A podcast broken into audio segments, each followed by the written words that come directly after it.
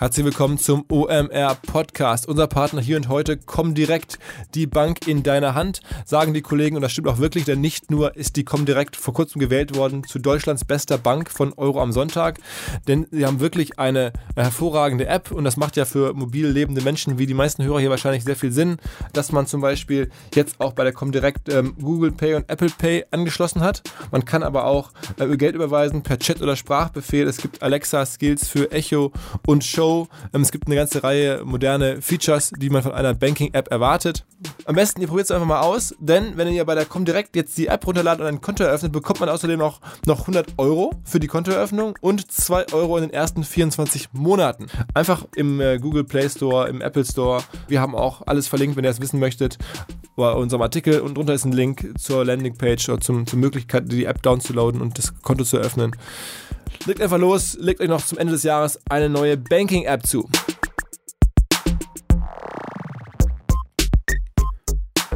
Herzlich willkommen beim OMR Podcast mit Philipp Westermeier.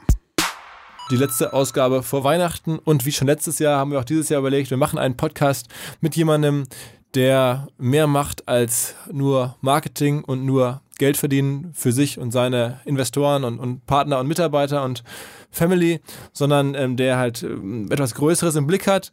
Und ähm, ja, das beeindruckt mich und ich dachte, vielleicht ist Weihnachten der richtige Moment, auch noch mehr Leute mitzunehmen. Im letzten Jahr war ja ähm, der Benny Adrian von Viva Con Aqua hier. Mit Viva Con Aqua machen die nun auch was richtig äh, Cooles äh, für die Welt am Ende. Und ähm, unser heutiger Gast macht auch etwas ähm, Beeindruckendes und viel Größeres als er selbst. Und das ist einfach so geil zu hören und äh, beeindruckt mich. Und ich dachte, es beeindruckt vielleicht euch und es regt vielleicht gerade, wenn man so an Weihnachten über sein eigenes Leben nachdenkt und fragt, was will ich tun, wo will ich hin, was, wie war das Jahr, wie wird das nächste Jahr und so weiter, ist es vielleicht irgendwie ganz äh, gut, sowas im Hintergrund, äh, im Hinterkopf mal gehört zu haben. Ähm, in diesem Sinne freue ich mich jetzt auf den Podcast rund um das Thema Ecosia mit Christian Kroll. Moin, Christian. Hallo. Erzähl mal, jetzt habe ich ja schon ein bisschen nebulös angekündigt. Du machst ein bisschen Online-Marketing, aber auch ein bisschen was ähm, ja nicht unbedingt kommerziell angelegt, sondern ein bisschen, du denkst ein bisschen größer. Was machst du genau? Ja, genau. Unser Ziel ist, glaube ich, die Welt zu retten und um das zu tun, machen wir dann auch Online-Marketing, äh, würde ich mal sagen. Ähm, ja, also ich bin der Gründer der grünen Suchmaschine Ecosia. Ecosia funktioniert eigentlich genauso wie Google, außer dass wir unsere Gewinne verwenden, um Bäume zu pflanzen. Okay, das ist ja mal genauso wie Google. Äh, wollten ja schon viele sein. Niemand hat es hinbekommen. Ähm, äh, nutzt ihr Google-Technologie oder baut ihr selber eine Suchmaschine? Ja, wir bauen keine eigene Suchmaschine. Das wäre, glaube ich, sehr teuer, das zu machen. Ähm, wir arbeiten mit Microsoft zusammen, äh, haben also die Suchergebnisse von Bing und mhm. da oben drauf setzt man noch ein paar Sachen, aber prinzipiell ist das der Bing-Suchalgorithmus. Und wie bist du auf die Idee gekommen? Vielleicht mal ein bisschen sozusagen, bevor wir direkt reinstarten, ist das überhaupt äh, machbar oder, oder praktikabel dauerhaft? Ähm, wie kamst du auf die, auf die Idee und wo kommt das Ganze her? Also die Idee, ich habe, ähm, sagen wir so, ich kam jetzt nicht unbedingt aus der, aus der Ecke der Umweltaktivisten. Ähm, ich habe BWL studiert und ähm, fand das auch immer ja, also die früher auch habe ich Aktien gehandelt, das fand ich immer ganz äh, interessant irgendwie. Das ganze Wirtschaftssystem fand ich super spannend. Ich habe nur nach meinem Studium dann eine größere Reise gemacht und festgestellt, dass es zum einen äh, der Welt nicht so gut geht und auch, dass es vielen Menschen auf der Welt deutlich schlechter geht als mir. Und so kam das Bedürfnis, irgendwie was zu machen, was ein bisschen, sagen wir, über das normale äh, Geldmachen hinausgeht. Und ähm, ja, und vorher hatte ich dann auch noch so ein bisschen Internetprojekte gemacht und habe gemerkt, dass Google viel Geld im Internet verdient. Das war im Jahr 2007, da war das noch nicht ganz so offensichtlich. Und ähm, ja, dann kam mir die Idee, dass ich doch eine Suchmaschine machen könnte, die sich dafür einsetzt, dass es äh, den Menschen und der Natur auf der Welt besser geht. Das heißt, du machst das ganze Projekt ja schon seit dann irgendwie elf Jahren? Also offiziell gegründet wurde Ecosia 2009. Ja. Und machst du das immer auch schon hauptberuflich? Ja, ich hatte zwischendurch, also 2009, also ich hatte noch nie einen anderen Job, äh, glaube ich tatsächlich. Ähm, zwischendurch hatte ich dann noch mal ein anderes Start-up gegründet, was aber dann nach zwei Jahren, glaube ich, wieder, ja, habe ich wieder ad acta gelegt. Okay. Was hast du da gemacht? Das war, hieß Allversity, das war ähm, eine, die Idee war, eine Online-Suchmaschine, äh, eine Online-Universität äh, zu schaffen für Menschen in Entwicklungsländern. Okay, das heißt, du bist nachhaltig auf diesem ähm, wir machen die Welt besser Thema schon drauf, ne? Ja, das ist mir, ist mir wichtig. Also ich glaube, ähm, ich, also ich will natürlich auch Business machen, aber irgendwie auch Business mit Sinn. Ähm, das nachdem, also ich habe insgesamt nach diesen Reisen oder während dieser Reisen äh, nach der Uni habe ich bestimmt so anderthalb Jahre wirklich in Ländern gelebt, in denen es eben ein bisschen anders zugeht als bei uns in Deutschland. Das hat mich, glaube ich, sehr geprägt. Das heißt, das, das kann ich auch nicht wieder, ähm, wieder rückgängig machen, diesen, diese Eindrücke. Und das war als Entwicklungshelfer oder also sozusagen freiwilliges soziales Jahr oder, oder, oder wie war das? Nö, das war, also die erste, die erste Station war in Nepal und da habe ich tatsächlich dann versucht, ähm, einfach ein, ein Unternehmen zu gründen, was, ähm, naja, sagen wir so, schon ein bisschen herausfordernd war, weil äh, in 2007 ein Internetunternehmen in Nepal zu gründen war mehr oder weniger unmöglich, weil es da kaum Internet gab und auch teilweise keinen Strom. Ähm, also das war schon schwierig, aber dann auch einfach dort zu leben und zu sehen, dass es vielen, vielen Menschen einfach, einfach ähm, ja, schlechter geht als mir, deutlich schlechter, dass sie nie auf meinen Lebensstandard kommen werden, obwohl sie eigentlich viel härter arbeiten und eigentlich auch cleverer sind als ich. Ähm, und so habe ich halt mit, also einfach durch die Interaktion mit Menschen und durch, durchs Beobachten von verschiedenen Situationen ähm, eben gemerkt, dass ich, dass ich irgendwas tun möchte. Und, und dann hast du wirklich so ganz nüchtern gesagt, okay, ich frage mich mal, womit wird gerade am meisten Geld verdient im Internet und dann mache ich das halt auch. Also so, wie du es gerade beschrieben hast, 30 platt ja eigentlich. Ja, ich glaube gar nicht so strukturiert habe ich das gar nicht angegangen. Ich habe gesehen, da gibt es eine Möglichkeit, eine Suchmaschine selber zu machen. Ähm, Mache ich doch einfach. Also das war, glaube ich, ähm, noch relativ blauäugig alles. Und warum, warum hast du dann Bing sozusagen als Technologiepartner genutzt und nicht Google zum Beispiel? Ähm, ganz am Anfang hatten wir tatsächlich auch Google, aber dann hat Google sehr schnell die Partnerschaft wieder beendet. Ähm, also es gab auch von e, vor Ecosia noch einen, einen Vorgänger, äh, der hieß Forrestal damals und Forrestal war in den ersten zwei Wochen auch mit einer Google-Partnerschaft, aber dann hat Google relativ schnell gesagt, dass sie diese Partnerschaft wieder beenden wollen, weil ähm, es sein könnte, dass dann Kunden ähm, eben auf die Werbung klicken, nicht weil sie an Werbung interessiert sind, sondern weil sie ähm, den guten Zweck unterstützen möchten. Und so ging die Partnerschaft dann relativ schnell zu Ende. Ähm, meiner Meinung nach ist es natürlich, also Google hat ja auch diese Probleme mit unechten Werbeklicks äh, auf der eigenen Seite. Das heißt, Google kann das natürlich rausfiltern, wenn sie denn wollen. Äh, insbesondere ist es aber für Google nicht interessant, wenn man bei einer Seite genau dasselbe kriegt wie bei Google selbst und dann auch noch einen guten Zweck unterstützt, dann laufen Google halt schrittweise die Kunden weg. Und ich glaube, das hat Google auch gemerkt und so ähm, haben sie halt solche Initiativen, also die Unterstützung für solche Initiativen untersagt. Und sag mal, wie groß seid ihr heutzutage? Also was, wo, was haben die letzten Jahre bewegt? Also wie viele Nutzer habt ihr so am Tag oder so? Ähm, also wir sind, ich sag mal so ein paar Zahlen, wir sind gerade 40 Leute bei uns hier im Büro in Berlin. Ähm, wir haben insgesamt 45 Millionen Bäume bisher gepflanzt, machen ähm, pro Monat ungefähr eine Million Umsatz und ja, davon geht etwa eine halbe Million pro Monat ähm, dann tatsächlich ans Bäume pflanzen. Ja, und es gibt Ecosia seit 2009, aber ich würde sagen, die letzten zwei Jahre oder gerade so anderthalb Jahre waren, da hat man so ein bisschen diese Hockeystick-Kurve bei uns gesehen. Also es geht sehr steil bergauf momentan. Und die Monetarisierung ist genau wie bei ähm, Google und Bing auch mit, mit Anzeigen? Genau, ja. Das heißt, ihr, das sind dann sogar die Google- oder die Bing-Anzeigen in dem Falle und ihr bekommt einfach nur einen Share auf die Bing-Anzeigen. Genau, ja. Mhm. Und das heißt, eure Kern-Challenge am Ende ist, dass mehr Leute ähm, Ecosia nutzen. Ja, also das ist äh, die große Herausforderung ähm, und natürlich müssen wir auch zusätzlich ein Produkt bauen, was gut genug ist. Also nur weil wir die Suchergebnisse bekommen, ist es damit natürlich noch nicht getan. Das heißt, man muss hier und da ein paar Dinge ringsrum bauen. Ähm, Zum Beispiel? Also eine Sache, wo wir gerade dran sind, das äh, klingt jetzt vielleicht etwas altmodisch, aber wenn man äh, momentan Wetter Berlin bei uns eingibt zum Beispiel, dann ähm, sieht man momentan einfach noch so zehn blaue Links, was natürlich nicht sehr nutzerfreundlich ist. Das heißt, ähm, wir bauen gerade so ein Wetter-Widget ringsherum, ähm, was Bing uns leider nicht zur Verfügung stellt. Und so kleine Sachen bauen wir halt schrittweise hinzu, damit die, die Sucherfahrung einfach bei, bei Ecosia so gut ist wie bei den anderen Suchmaschinen auch.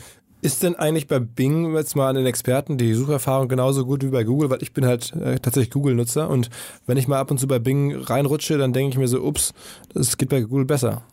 Ja, also ich würde sagen, ähm, also ich nutze jetzt auch schon lange Ecosia und äh, demzufolge auch lange Bing. Ähm, ich würde sagen, Bing wird immer besser. Ähm, wer vor zwei, drei Jahren Bing genutzt hat, der hat wahrscheinlich noch eine relativ schlechte Erinnerungen damit verbunden. Ähm, aber so langsam kommt Bing tatsächlich näher ran an Google.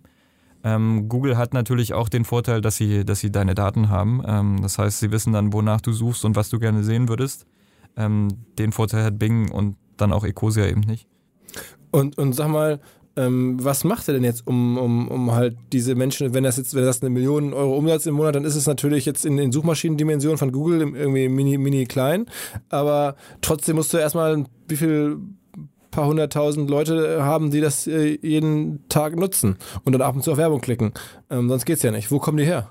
Ja, also es müssen sogar ein paar Millionen sein. Ähm, also ich glaube, wir haben 1,5 Millionen Daily Actives gerade. Ähm, und das, also wir versuchen natürlich, dass sie insbesondere durch, durch Mundpropaganda zu uns kommen, äh, versuchen uns auch auf der Presseseite da stark zu sein, dass die Leute eben über uns reden. Ähm, und dann machen wir aber auch ganz klassisch äh, Marketingaktivitäten. Also wir machen auch Werbung bei Facebook und Google, ähm, um einfach dort, wo die Leute sind, äh, sie abzuholen. Und da geben wir auch Geld für aus. Und das Prinzip ist eben, ähm, ja, also solange wir durch dadurch, dass wir mehr Geld ausgeben, am Ende auch viel mehr Bäume pflanzen können, machen wir das gerne.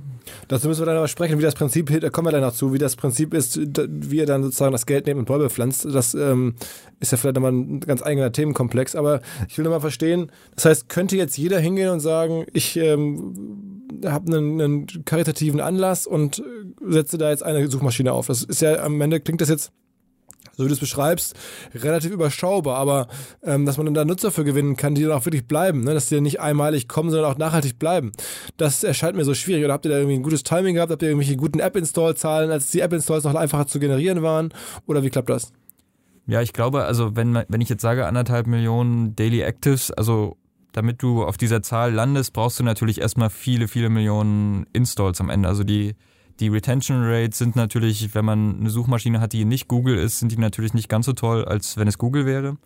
Ähm, und ja, also das heißt, wir haben schon viele, viele Millionen Menschen, glaube ich, angesprochen, einfach mit unserer Botschaft, äh, auch mehrmals. Und ähm, nur dann kommt man eben irgendwann dahin, dass auch tatsächlich äh, anderthalb Millionen Menschen jeden Tag die Suchmaschine benutzen. Aber es sind dann schon Installs, äh? also es sind dann schon irgendwie Menschen, die das mobil, mobil in der, in der App nutzen, im, im überwiegenden Maße. Oder ist es äh, Desktop? Genau, also die, die bei uns ist noch, ich glaube, 75% Desktop. Das heißt, ähm, man installiert sich dann so eine Extension, so ein Add-on im Browser ähm, und dann ist Ecosia die Standardsuchmaschine. Und auf dem, auf dem Handy ist es eben so, dass wir, dass man sich die Android-App runterladen kann, die dann mehr oder weniger so eine Art Browser ist. Äh, und im iOS dasselbe. Okay. Und äh, wo, wie verteilt man solche Plugins am besten heutzutage? Ich meine, da gibt es ja eine Menge so grauzonige Plugins im Affiliate-Bereich. Aber wie macht man das, wenn man das, wenn man das ehrlich und gut meint? Wie, wie kriegt man dann Leute dazu, das Plugin zu installieren? Ja, ich glaube, also was wir machen, ist, wir sagen einfach den Leuten, was passiert, wenn sie das äh, jetzt installieren und dann passiert tatsächlich auch nur das. Also wir sagen den Leuten, dass wir ihre Suchmaschine ändern, wenn sie ähm, das Add-on sich installieren und dann ja, machen wir genau nur das und äh, lassen auch von allen anderen Sachen unsere Finger. Ähm, das Lustige ist, dass Google natürlich dann auch ab und zu ein bisschen zurückschießt. Das heißt, da kriegt man dann aus dem Chrome zum Beispiel immer wieder die Nachfrage, hey, wolltest du jetzt wirklich deine Suchmaschine ändern? Ähm, das heißt, es macht es uns auch ein bisschen schwer, die Leute dann zu behalten. Mhm. Aber ja, ich glaube, letztendlich geht es darum, ähm, eine gute Marke aufzubauen und irgendwie gute Arbeit zu machen, sodass die Leute dem vertrauen, was sie da installieren. Und dann bleiben sie tendenziell auch eher. Und seit einiger Zeit ist bei euch ja auch beteiligt ähm, jemand, der sich mit sozusagen Extensions und Search auf eine ganz andere Art äh, sehr gut auskennt, der Tim Schumacher. Ne? Also der war auch schon bei uns im Podcast, ähm, AdBlock Plus äh, Mitverantwortlicher oder Macher. Ähm, wie ist das zustande gekommen? Ja, der Tim, ähm, ich habe Tim, ich glaube, im Jahre 2012 kennengelernt. Also da gab es Ecosia drei Jahre.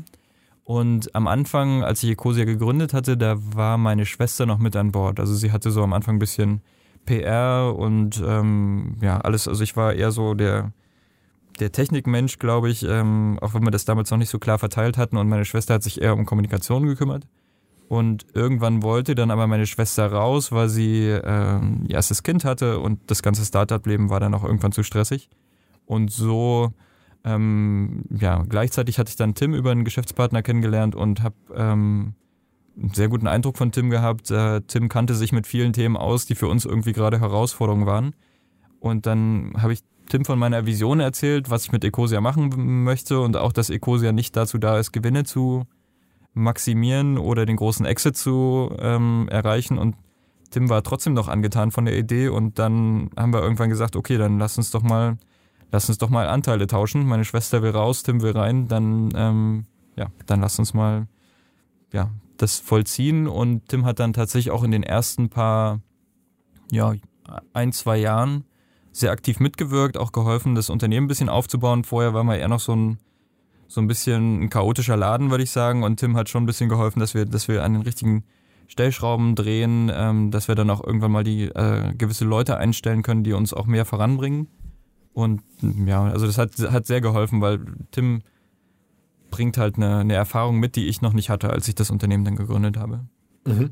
Okay, das heißt, er ist da jetzt nicht als Investor unterwegs, sondern auch jemand als jemand, der was Gutes tun möchte am Ende. Oder ist das für ihn eine, also damals eine Finanzbeteiligung? Mittlerweile seid ihr eh Teil einer Stiftung, ne? Ja. Also es ist so, ich, ich glaube, sein Non-Profit-Investment. Also er will, glaube ich, auch was zu sagen haben mit. Ihm ist das Thema wichtig, aber er will eben nicht den Exit haben. Ähm, und äh, das, ich weiß gar nicht, wie man das nennt. Da gibt es nicht so viele, nicht, nicht so viele Beispiele, die äh, Mäzenatentum oder sowas. Ne? Ja, ja wahrscheinlich, ja. Und, und sag mal, ähm, da habe ich gerade schon gesagt, Stiftung, ich habe das verfolgt, ihr habt irgendwie jetzt eure Anteile in eine Stiftung überführt und damit ähm, ist es sozusagen jetzt auch komplett äh, gemeinnützig, äh, was ihr da macht. Genau, also gemeinnützig nicht in diesem Sinne, ähm, also zumindest nicht nach Abgabenordnung gemeinnützig. Ähm, was wir gemacht haben, wir haben, also Ecosia wurde als GmbH gegründet, auch als For-Profit GmbH, nicht als G GmbH. Und ähm, ja, Tim und ich haben uns dann zusammengesetzt, als gerade jetzt in den letzten ein, zwei Jahren, als Ecosia größer geworden ist und ge uns gefragt, was wir denn, ja, also was, was denn mal aus Ecosia werden soll, mehr oder weniger, wenn es noch größer wird und äh, gerade auch was passieren soll, wenn es mich oder Tim mal nicht mehr geben sollte. Und dann haben wir halt gemerkt, dass Ecosia mehr als ein Unternehmen ist inzwischen, sondern das ist tatsächlich zu einer der größten Bewegungen, kann man fast sagen, im, äh, im Umweltbereich wird. Ähm, und dass man so eine Bewegung eigentlich nicht besitzen sollte und auch irgendwie eigentlich nicht verkaufen können sollte, ähm, war dann für uns klar. Und so hat man dann entschieden, dass wir irgendeine Lösung finden müssen, dass Ecosia auch ohne uns weiterleben kann, ähm, wenn das denn mal so sein sollte. Ähm, und dann haben wir uns verschiedene Modelle angeguckt, Stiftungen, Genossenschaften und so weiter. Ähm, und sind dann letztendlich bei einem Modell gelandet, ähm, was mit der Schweizer Purpose Foundation zusammenarbeitet. Und die Idee ist, oder die Lösung, die wir jetzt gefunden haben, ist, dass wir, also ich halte ungefähr die Hälfte der GmbH, die Hälfte der Stimmrechte und Tim die andere Hälfte. Und dann haben wir aber ein Prozent der Stimmrechte ähm, mit einem Vetorecht an diese Stiftung abgegeben, an die Purpose Foundation. Und diese äh, Stiftung wird dann immer Veto sagen, falls wir das Unternehmen irgendwann mal verkaufen wollen oder wenn wir Gewinne rausziehen wollen, dann wird äh, uns die Stiftung da mal einen Riegel davor schieben. Das heißt, wir haben es mehr oder weniger zu einem unverkäuflichen Unternehmen gemacht, wo man auch keine Gewinne rausziehen kann. Und die Besonderheit ist dann auch noch, dass es, wenn Tim oder ich mal Anteile abgeben wollen, dass wir das nur an Leute machen können, abgeben können, die im Unternehmen schon arbeiten und auch nur zu einem symbolischen Wert von, ich glaube, es ist festgeschrieben, bei meinen 50 Prozent sind das dann 50 Euro.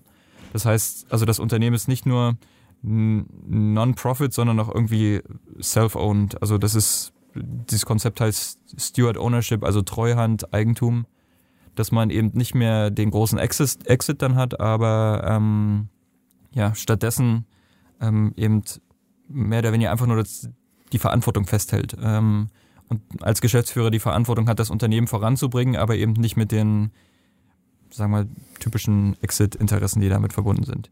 Ist natürlich ein ganz neuer Weg, äh, ist auch eine große Entscheidung, weil, ähm, sagen wir so, also Tim hat seine Schäfchen, glaube ich, schon ein bisschen im Trocknen. Bei mir war das nicht der Fall. Das heißt, ich musste auch ähm, überlegen, ob ich das denn will. Das war auch so ein bisschen ein längerer innerer Entscheidungsprozess. Aber ich bin sehr zufrieden mit der, mit der Lösung, die wir da gefunden haben. Ist, glaube ich, das passt eigentlich am besten zu dem, was, was Ecosia eigentlich ist. Also wir haben ja das Unternehmen gegründet, um so viel wie möglich Bäume zu pflanzen und um, vereinfacht gesagt, äh, die Welt zu retten.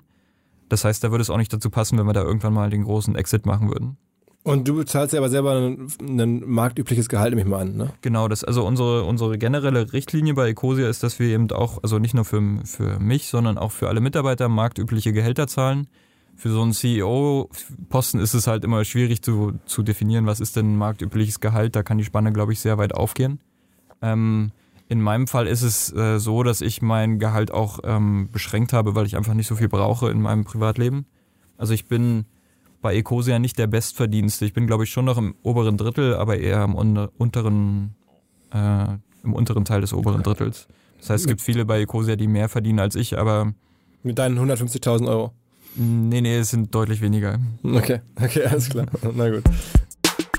Ganz kurze Unterbrechung in beinahe eigener Sache, aber nicht ganz eigener Sache, denn es geht erstmal um Facebook. Die Kollegen von Facebook, das habe ich hier schon häufiger erzählt, machen auch einen Podcast, der heißt das Facebook Marketing Update. Der Host heißt Jin Choi und ist einer der Top-Manager von Facebook im äh, Dachraum. Und ähm, ja, er spricht immer wieder mit Experten aus dem Hause Facebook und aus dem ganzen Ökosystem, also externe Leute, die sich mit Facebook und den ganzen anderen ähm, äh, ja, dazugehörenden Firmen, Instagram, WhatsApp sehr gut auskennen, über Marketing auf den jeweiligen Plattformen.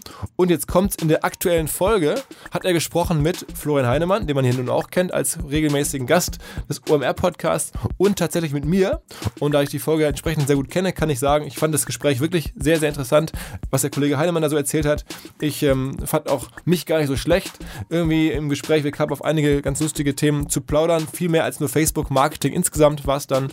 Aber wer das Thema noch nicht kennt, vielleicht ist das die richtige Einstiegsfolge für euch. Ähm, es gibt das Facebook-Marketing-Update, also den Podcast überall da, wo es Podcasts gibt ähm, und äh, sogar, sogar eine extra Landingpage unter fb.me slash das Marketing-Update ja, vielleicht macht es ja Spaß.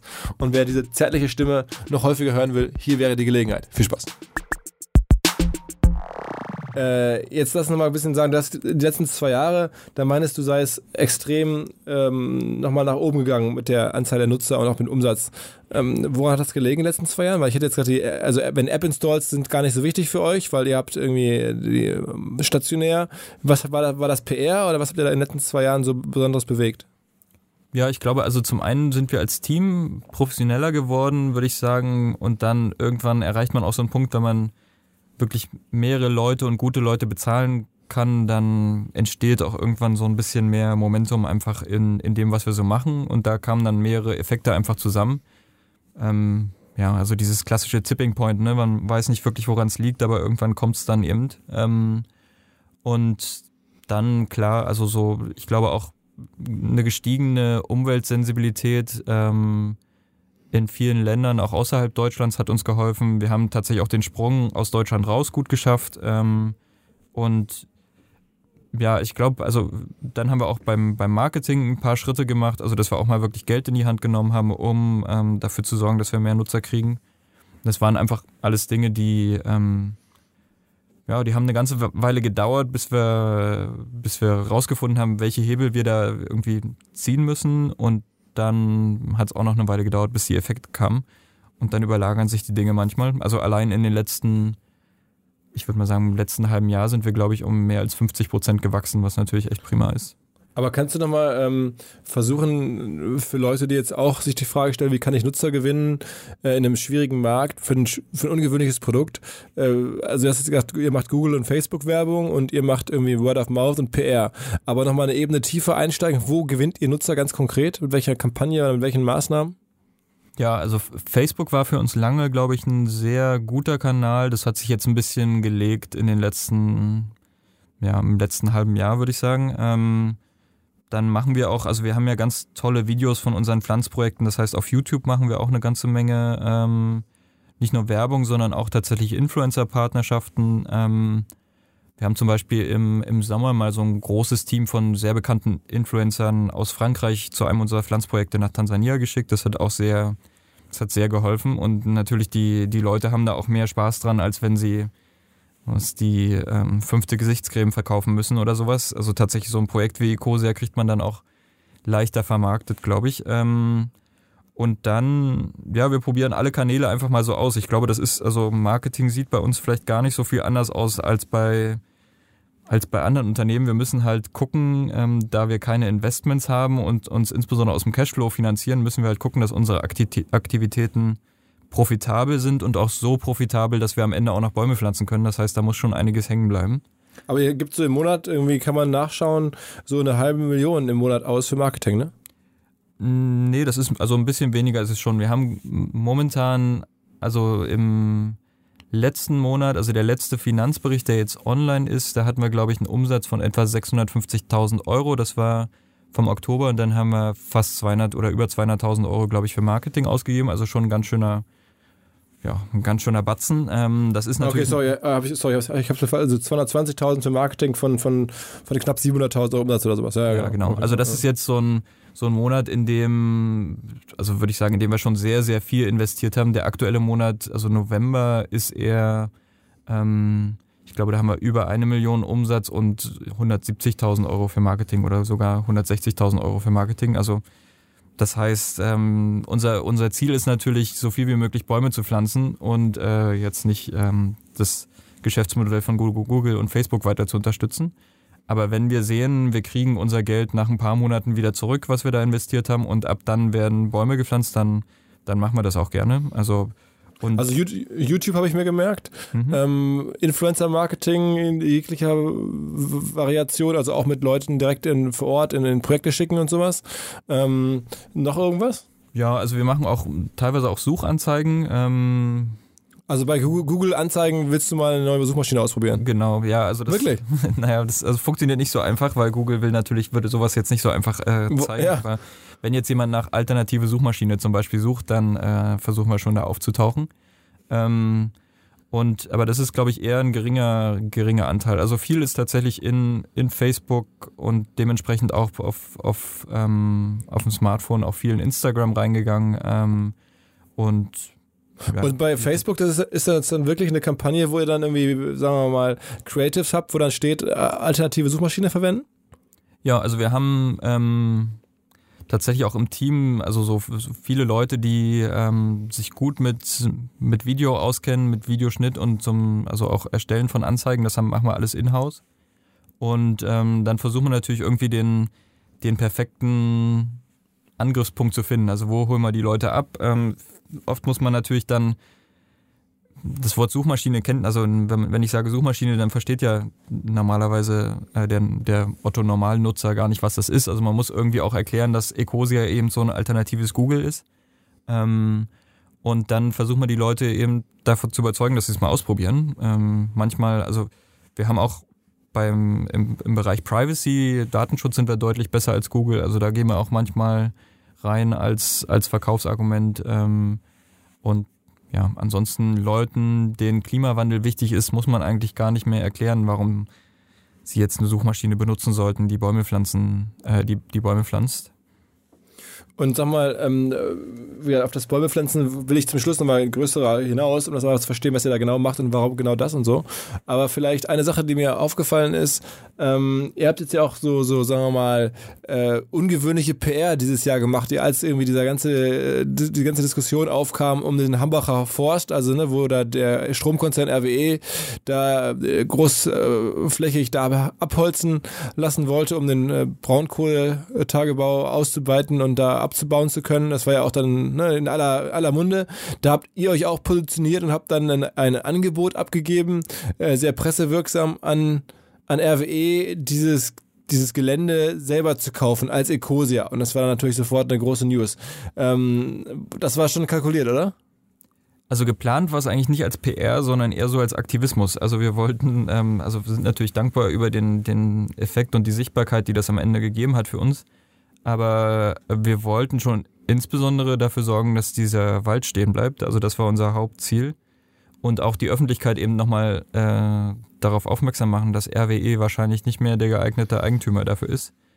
Und ähm, ja, und dann kam das natürlich sehr schnell ins Rollen. Das war natürlich auch ein bisschen, ein bisschen Glück ähm, gehabt, aber sagen wir so, wenn wir hatten ja eine Million Euro geboten und eine Million Euro ist jetzt für uns, das kommt nicht aus der Portokasse. Also wenn RWE das angenommen hätte, das Angebot, hätten wir das auch gerne bezahlt, weil es uns eben nicht um den PR-Effekt geht, sondern eben darum, dass wir ähm, sicherstellen, dass der Wald stehen bleibt, weil dieser Wald noch mehr, also es ist letztendlich nur ein relativ kleines Stückchen Wald, auch wenn es ein sehr alter Wald ist mit bedrohten Arten und so weiter. Aber insbesondere ist das eben ein Stück Wald, was eine große Symbolkraft hat, weil mehr oder weniger in diesem Wald entschieden wird, ob Deutschland nun ähm, mit dem Kohleausstieg vorangeht oder nicht.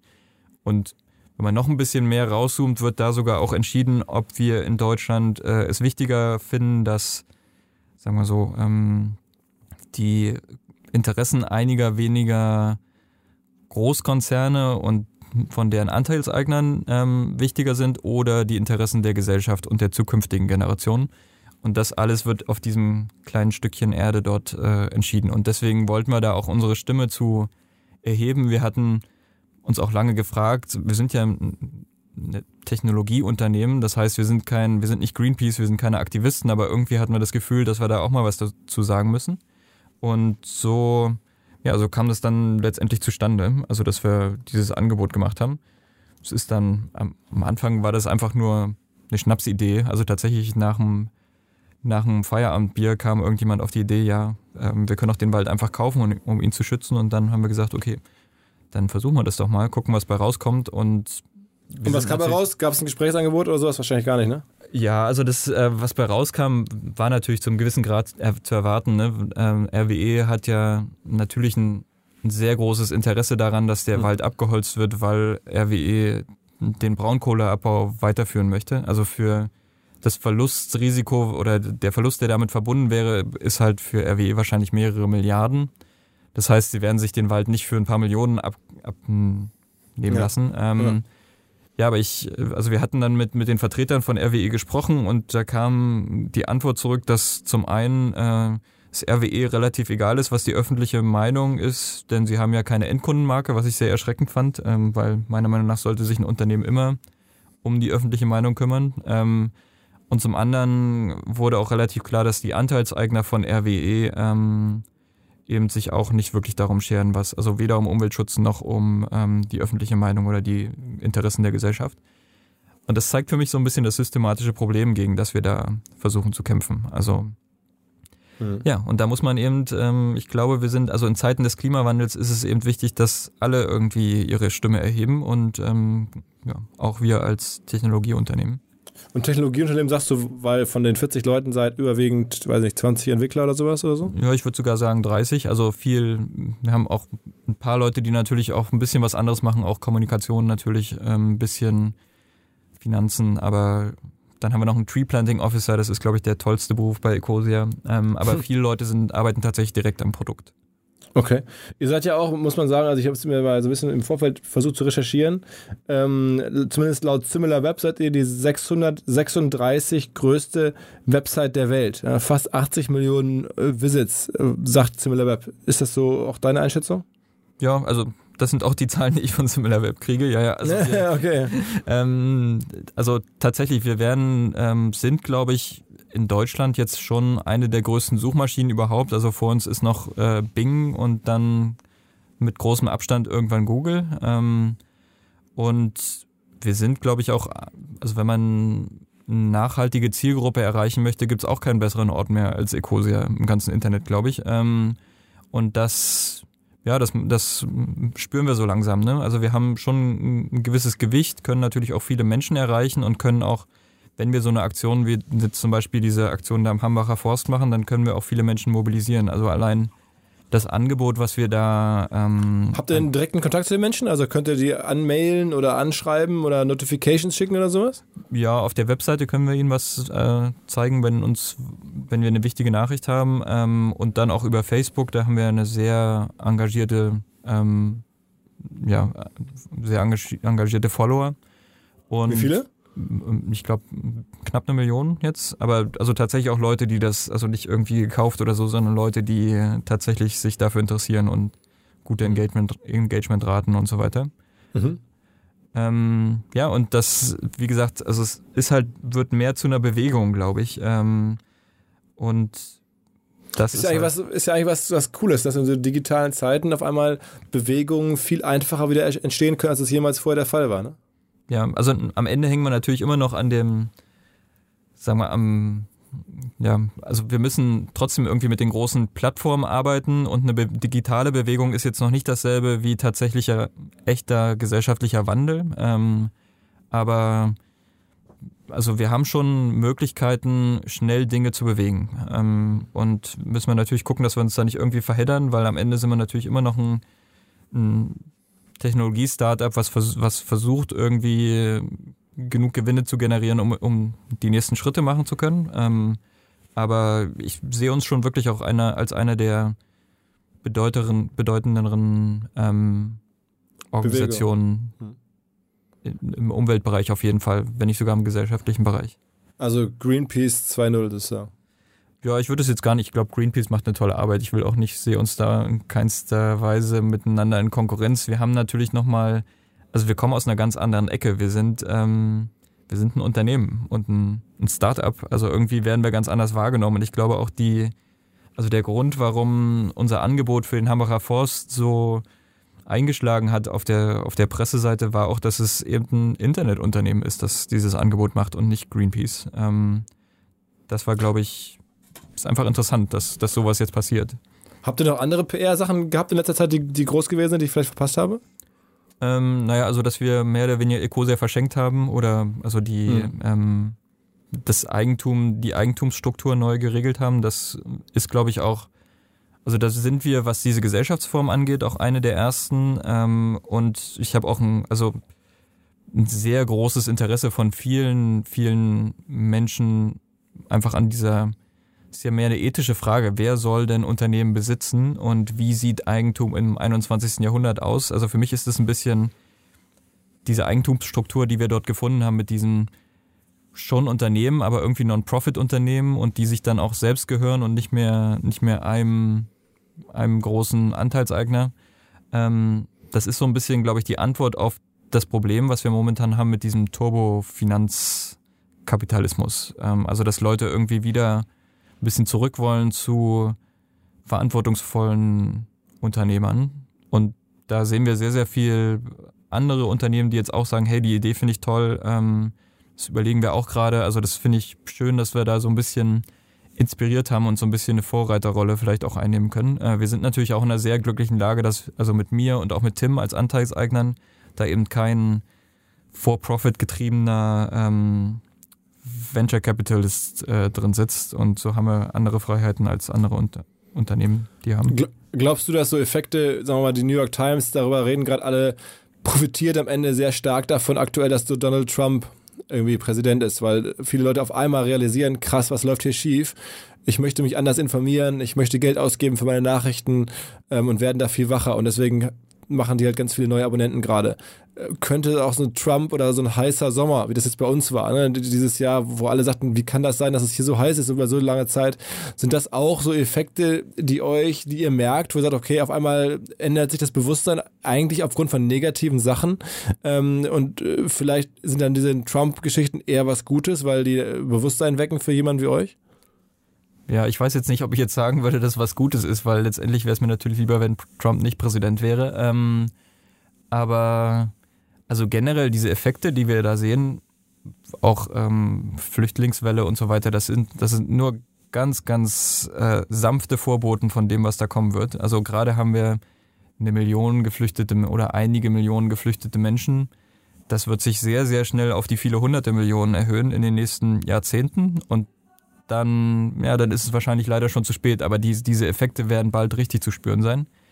Und ja, also im Fall von, von Trump hoffe ich tatsächlich, dass das nochmal so ein, ähm, naja, es muss halt richtig schlimm werden, erst bis es dann wirklich besser wird. Und ähm, wahrscheinlich ist es gerade so eine Situation. Also, dass es wirklich nochmal so richtig gegen die Wand gefahren werden muss, bevor die Leute erkennen, dass da richtig was äh, geändert werden soll. Aber wir merken schon, dass ähm, dass das Thema Klimawandel eben immer wichtiger wird. Ähm, aber also ich arbeite ja schon eine Weile dran. Also ich glaube, die Leute haben immer noch nicht verstanden, dass das das wichtigste Thema ist. Also wichtiger als alles andere. Also und dass letztendlich alle, alle anderen Sachen auch irgendwie davon abhängen. Das heißt, wenn wir nicht in den nächsten paar Jahren wirklich aktiv da werden, dann ist es auch egal, was wir, was im Jahr 2050 irgendwie mal angeplant ist, weil es dann zum Ende des Jahrhunderts eventuell schon das Licht aus ist hier auf dem Planeten. Und ja, also ich glaube, das wird mehr und mehr Leuten bewusst. Also das heißt, du glaubst, aber du kannst die Zahlen nicht so eine direkte Korrelation oder so gibt es nicht, dass jetzt irgendwie im Sommer ganz viele neue Nutzer dazu kamen oder sowas und dass ihr gemerkt habt, Mensch, die Leute fangen an, sich dafür zu interessieren oder so. Also ich, ich, ich glaube schon, ich kann es jetzt nicht sagen, wie viel, wie viel dadurch kam. Ähm, ich glaube auch insbesondere in Deutschland haben wir schon ein gewisses Umweltbewusstsein. Auch in den USA war das vielleicht eher noch weniger und jetzt gibt es da vielleicht so eine gewisse, naja, ähm, klarere Positionierung von den Menschen. Aber naja, also ich glaube zumindest, dass die, dass eigentlich wir als Gesellschaft noch nicht erkannt haben, was die, was die Stunde da geschlagen hat. Mhm. Ähm, du bist vermutlich auch sehr politischer Beobachter. Gibt es denn da Politiker oder, oder, oder, sagen wir mal Organisationen außerhalb von Ecosia, die du schätzt, du sagst, die machen das gut, die sind wählbar oder so? Ja, wählbar. Also wenn ich jetzt zwischen den Grünen und der AfD entscheiden müsste, dann würde ich mich, glaube ich, natürlich äh, sehr klar positionieren können dazu. Ähm, ich glaube aber, dass das Thema Klimawandel eigentlich in jeder Partei stark ähm, vertreten sein sollte. Das ist nicht mal es gibt ja auch kein, keine Partei für Menschenrechte oder sowas. Also es ist einfach was, das muss in der DNA aller Parteien drinstecken. Ähm, ich finde viele, also Greenpeace finde ich zum Beispiel toll, weil es halt eine, eine der Organisationen ist, die versucht ein bisschen die Gesellschaft wachzurütteln. Ähm, ja, und ansonsten hoffe ich, dass da immer mehr Initiativen einfach in den nächsten Jahren kommen werden, die irgendwie uns aus unserer, unserer bequemen Position vielleicht mal so ein bisschen, ein bisschen hier und da die Alarmglocke läuten? Erklär mal, was ihr genau macht, also mit dem Geld. Du hast schon ein paar Mal gesagt, ihr pflanzt Bäume. Es gibt bei euch einen Tree Planter oder Off Off Tree Plant Officer. Ähm, wo macht ihr das? Warum Bäume pflanzen? So ein bisschen, also wie kam es dazu? Also wir haben ähm, ja unser Tree Planting Officer, der, der verwaltet mehr oder weniger so ein, so ein Baumpflanzportfolio. Also die Gewinne, die wir machen, gehen dann in dieses Portfolio und er sucht dann die richtigen Projekte aus und gibt ähm, verschiedene Vorgaben und auch Ziele, was so ein Baum kosten soll und ähm, zählt dann auch nach, also oft nur statistisch oder oft mit Satellitenbildern und so weiter, ob diese Bäume tatsächlich auch gepflanzt wurden und guckt auch was, also wir pflanzen ja nicht Bäume, weil, äh, weil wir finden, dass Bäume schön in der Landschaft aussehen, sondern weil Bäume eigentlich oft so eine fundamentale Lösung für viele Probleme sind. Also sowohl für, wenn, wenn ich in der Wüste, was wir in Burkina Faso zum Beispiel machen, da säen wir in der Wüste Bäume. Und ähm, wenn diese Bäume dann kommen, dann haben die Leute wieder, können sie wieder ein Einkommen generieren, die Boden, Böden werden wieder fruchtbar, das Wasser sickert wieder in, die, in den Boden ein, wodurch die Brunnen oder der Grundwasserspiegel Spiegel dann wieder steigt und dann die Brunnen eben auch wieder Wasser tragen. Ähm, und das endet dann damit, dass letztendlich die Leute ihre Kinder wieder zur Schule schicken können. Also so ganz viele ähm, ja, eher unsichtbare ähm, Impacts, die wir dann. Folge, Folgeeffekte auch so ein bisschen. Folgeeffekte, die wir genau durch dieses, durch das Bäumepflanzen haben. Ähm, und Klimawandel ist natürlich, dass wir den Klimawandel dadurch bekämpfen, ist noch so ein schöner Nebeneffekt, aber das interessiert die Leute vor Ort dann, glaube ich, eher weniger. Also wir sorgen mit unseren Bäumen eigentlich dafür, dass es den den Leuten und der Natur vor Ort wirklich spürbar, spürbar besser geht. Und das versuchen wir auch zu messen. Ähm, ja. Und das macht unser Tree Planting Officer, der verwaltet ein Portfolio von 20 Projekten. Die sind hauptsächlich in tropischen Entwicklungsländern, also insbesondere in Südamerika und in Afrika. Und wie, also ich meine, wie, wie findet ihr die? Also, wenn ich mir jetzt vorstelle, ich hätte jetzt Geld und möchte Bäume pflanzen auf der Welt. Äh, wie komme ich dann auf Burkina Faso oder auf solche Gegenden? Wie geht das? Ja, also der, also zum einen macht er das schon eine ganze Weile. Er hat auch vorher schon in einer ähnlichen Rolle gearbeitet, bevor er bei uns war. Ähm, und äh, dann gibt es halt verschiedene Kriterien, was zum Beispiel die Kosten von Bäumen angeht oder wie die Überlebensraten aussehen sollen, die einige Projekte dann relativ schnell aus, ja, so aussortieren und dann gibt es andere eher weichere Kriterien, was dann eher so das Team angeht. Ist es ein Team, was wirklich das umsetzen kann, was es verspricht vor Ort? Ähm, wo man vielleicht auch einfach mal ein bisschen testen muss am Anfang, guckt, ob die Zusammenarbeit klappt, ähm, wo man auch mal hinfahren muss und schaut, ob die Dinge, die da versprochen werden, tatsächlich so umgesetzt werden. Und dann nach langem Suchen hat man halt ein paar, ein paar gute rausgefiltert. Und ja, aber wir haben also viele jedes Jahr hunderte Anfragen, glaube ich, und haben momentan nur ein Portfolio von 20 Projekten. Und also, ein Mensch kann das alles steuern? Also ich meine, das ist ja viel Geld, das er da ausgeben muss. Ja, also jetzt haben wir tatsächlich nochmal, hat jetzt nochmal so zwei Leute mit zur Verstärkung, die das, die sich auch nochmal ein bisschen genauer angucken, aber relativ lange haben wir das relativ ähm, ressourcensparend gemacht, glaube ich. Ähm, aber ja, ich glaube, mit, mit viel Erfahrung kann man schon relativ gut die, die Spreu vom Weizen trennen, mehr oder weniger. Und wie, wie viele Bäume hattet ihr jetzt? Hast du gerade, wie viele wurden jetzt gepflanzt? 45 Millionen haben wir jetzt. Wow, okay. Also klingt viel. Das sind ja wahrscheinlich etliche Quadratkilometer Bäume. Ja, also ich weiß jetzt gar nicht in Hektaren. Müsste ich mal schauen. Es okay. müssten so ungefähr 80.000 Hektar sein, aber kann ich dir jetzt nicht aus dem Kopf sagen ganz kurze Unterbrechung nochmal und Hinweis auf Claneo. Ihr kennt Claneo schon, wenn ihr den Podcast hier häufiger hört.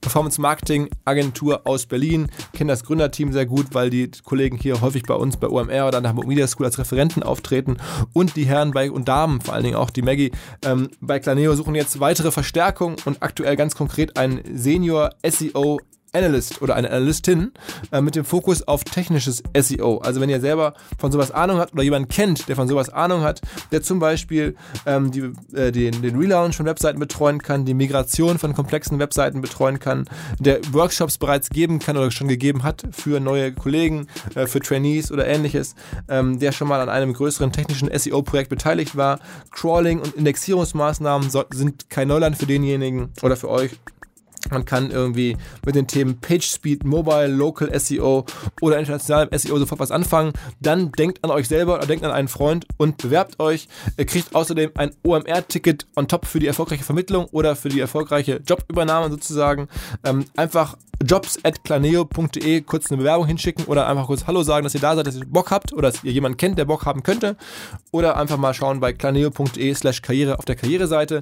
Ähm, jedenfalls, wir würden uns wünschen und wir hoffen für Planeo, dass jemand hier dabei ist, der jetzt den richtigen kennt oder der selber der richtige ist und Bock hat auf einen neuen Job bei den Kollegen im Performance Marketing, im Technical SEO. Viel Spaß! Da gibt es also eine richtige Industrie, die man, der man sich bedienen kann, wenn man gerne was aufforsten möchte. Weil ich kenne nur das Ab Abholzen sozusagen. Ne? Da kann man sich vorstellen, ob es gemacht wird. Da gibt es irgendwelche Firmen, die kaufen Land und äh, holzen ab, um die Bäume oder um ne, die Rohstoffe zu gewinnen oder die Bäume zu verkaufen oder sowas. Aber dass man da auch einfach sagen kann, ich habe Länder, in, da kann ich dann Bäume ansiedeln, war mir jetzt bislang gar nicht so bewusst. Ja, die Industrie ist tatsächlich nicht so weit entwickelt wie die, die Abholzindustrie. Ähm, also da da muss schon noch einiges passieren. Gerade weil, also es wird ja, wenn man über Klimawandel spricht, immer nur über erneuerbare Energien gesprochen, aber erneuerbare Energien sind nur ein Bestandteil, aber der viel wichtigere Bestandteil ist eigentlich schon die Frage, wie kriegen wir denn das CO2 wieder aus der Atmosphäre raus, was wir ähm, in den vergangenen Jahrzehnten in die Luft geblasen haben. Und da gibt's eigentlich, also da müssen wir massiv, also wirklich viele Milliarden äh, Bäume pflanzen, damit wir das erreichen. Und dafür gibt es leider noch keine sehr entwickelte Industrie. Also wir sehen uns auch ein bisschen als Pioniere in dem Bereich, wirklich in einer großen Menge zu einem guten Preis gute Bäume zu pflanzen. Das machen nicht so viele. Ähm, und wenn Organisationen das machen, dann ist es eher so äh, irgendwelche UN-nahen oder Weltbank-nahen Organisationen, die vielleicht nicht so sehr ähm, naja, mit derselben Geschwindigkeit handeln, wie Ecosia das macht und auch nicht, vielleicht nicht dieselben Effizienzkriterien haben, die wir, die wir so haben. Also das ist schon, wir müssen die Industrie schon irgendwie noch mitentwickeln und mitgestalten. Die Abholzindustrie ist deutlich weiter. Und dann gibt es natürlich noch die ganzen Monokulturplantagen, die wir ja aber nicht wollen. Also wir wollen ja wirklich gesunde Ökosysteme schaffen. Ähm aber das Land gehört euch nicht, ne, dass ihr dann da äh, auf dem die Bäume stehen. Nee, wir haben also tatsächlich in keinem unserer Projekte sind wir Landbesitzer. Das gehört oft den Gemeinden vor Ort und mit denen schließen wir dann halt Verträge. Ähm, dass diese Bäume eben auch stehen bleiben über mehrere Jahrzehnte. Okay, wow. Und wo soll es hingehen? Was ist so die Vision? Also einfach immer weiter am Ende Traffic aufbauen und damit dann mehr Geld verdienen und damit dann mehr Bäume pflanzen. Das ist, so, ist ja eine einfache Gleichung eigentlich. Oder habe ich was übersehen? Ja, also genau, so, also das ist so grob die Richtung. Also wir wollen tatsächlich versuchen, bis zum Ende des Jahres 2020 eine Milliarde Bäume zu pflanzen. Und wir sind jetzt bei 45 Millionen. Das heißt, wir haben noch zwei Jahre und ähm, naja, noch 95 Prozent vor uns. Ähm, das heißt, da muss jetzt irgendeine große Skalierung kommen. Ich weiß auch noch nicht wie, aber wir setzen uns gern ambitionierte Ziele. Ähm, das ist das eine, also dass wir tatsächlich damit, weil eine Milliarde Bäume wären schon was Substanzielles. Also da, da kann man schon was gegen die globale Entwald Entwaldung ähm, wirklich machen damit. Das heißt, da bist du dann schon, setzt du schon einen spürbaren Gegeneffekt. Genau, also momentan verlieren wir im Jahr etwa 10 Milliarden Bäume. Ähm, und wenn man eine Milliarde neu pflanzt und dann würden wir die wahrscheinlich auch jedes Jahr neu pflanzen können, dann wäre das schon spürbar. Aber letztendlich ist es natürlich unser Ziel, ähm, den Planeten weiterhin bewohnbar zu machen. Also dafür zu sorgen, dass die nächste Generation und die übernächste Generation hier auch noch überleben kann.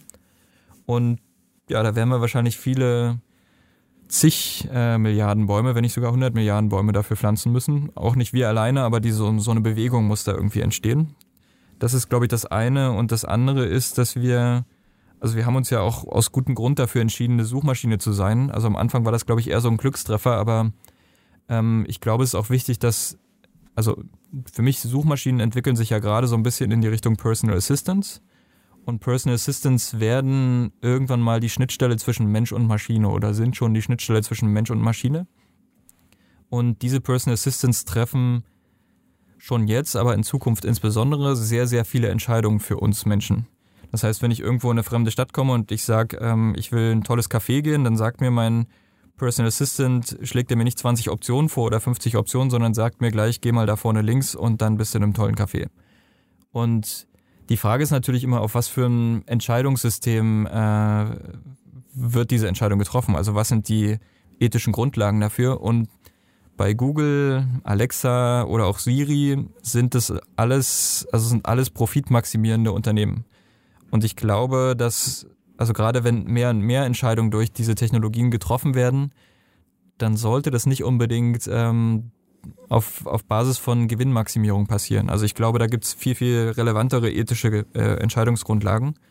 Und wir versuchen eben auch da eine Alternative zu schaffen, also so ein bisschen das Wikipedia für den Suchmaschinenmarkt zu sein, um dann in ein paar Jahren dann irgendwann mal eben auch Vorschläge zu machen, die nicht nur viel Gewinn bringen, sondern die eben auch den Menschen helfen, Entscheidungen zu treffen, die gut für sie sind, aber auch gut für alle Menschen und auch gut für die zukünftigen Generationen und ähm, ja, auch für den Planeten. Also wenn ich irgendwann in fünf Jahren mal eine, nehmen wir an, meine Waschmaschine geht kaputt und dann suche ich bei Ecosia oder frage Ecosia, ob es mir mal eine neue Waschmaschine raussuchen kann, dann würde Google vielleicht vorschlagen, einfach eine Waschmaschine, mit der sie jetzt viel Gewinn machen, viel Provision bekommen und vielleicht noch Daten sammeln. Und Ecosia würde aber eine Waschmaschine vorschlagen, die ähm, vielleicht mit aus Rohstoffen nachvollziehbar Herkunft äh, gemacht wurde oder wo keine Kinderarbeit eingesetzt wurde oder die einen geringen Energieverbrauch hat, solche Sachen. Also dass wir schon nochmal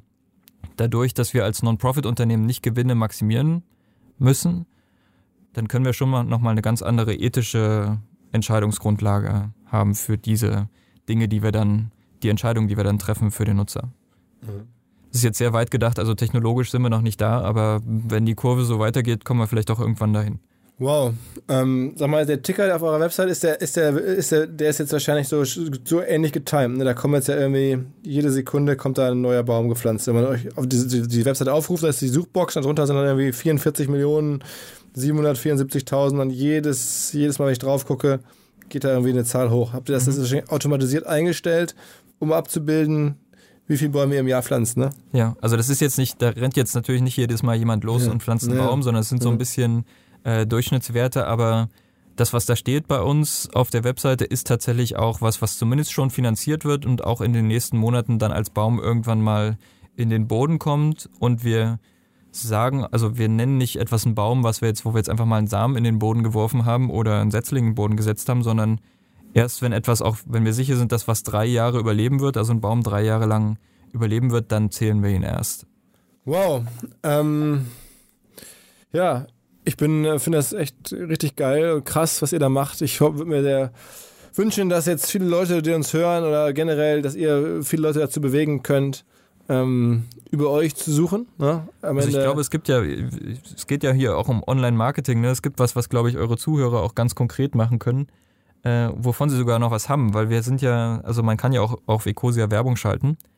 Das heißt, also momentan, ich weiß nicht, wie viel, wie viel der Leute dann tatsächlich auf Bing Werbung machen, aber wenn man bei Bing nicht das Kästchen auch aktiviert, dass man auch bei Ecosia Werbung machen will, dann erscheint die Werbung nicht automatisch auch bei uns. Ähm, und wir haben aber auch schon durch mehrere Studien rausgefunden, dass, also auch mit anderen Unternehmen zusammengearbeitet, die haben dann gemerkt, dass man auf Ecosia, wenn man auf Ecosia Werbung schaltet, sogar das profitabler macht. Also mit niedrigen Klickpreisen und besseren Conversions und besserem Customer Lifetime Value und so weiter.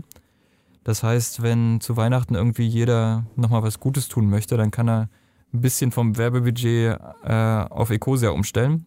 Das wäre ja nicht mehr was Gutes tun, das wäre einfach was, was Sinnvolles tun. Genau, einfach und, und hat tolle Nutzer, hochwertige Nutzer. Ja. Ja.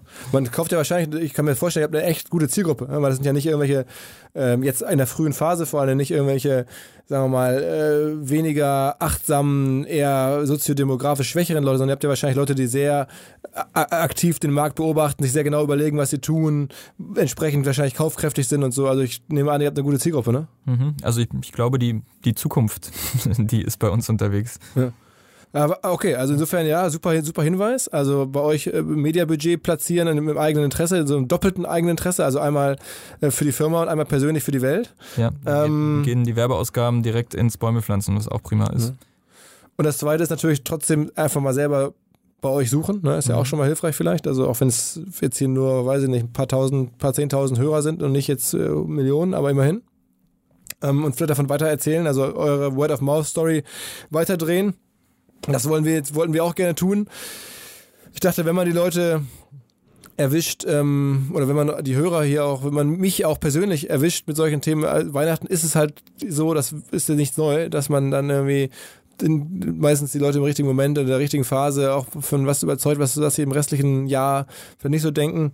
Ähm, deswegen war es mir wichtig, das zu machen, mit dir zu sprechen, das zu hören und die Story, ich kannte sie vorher nicht im Detail. Ähm, ist ja einfach äh, gigantisch, dass da jemand sagt, okay, ich äh, verfolge andere Ziele als so die üblichen kommerziellen und, und weiß nicht, Selbstverwirklichung im Sinne von Autos und teure Urlaube. Ich nehme an, dass, dass du da jetzt andere oder hör da so raus, dass du da, dass dir andere Sachen wichtig sind.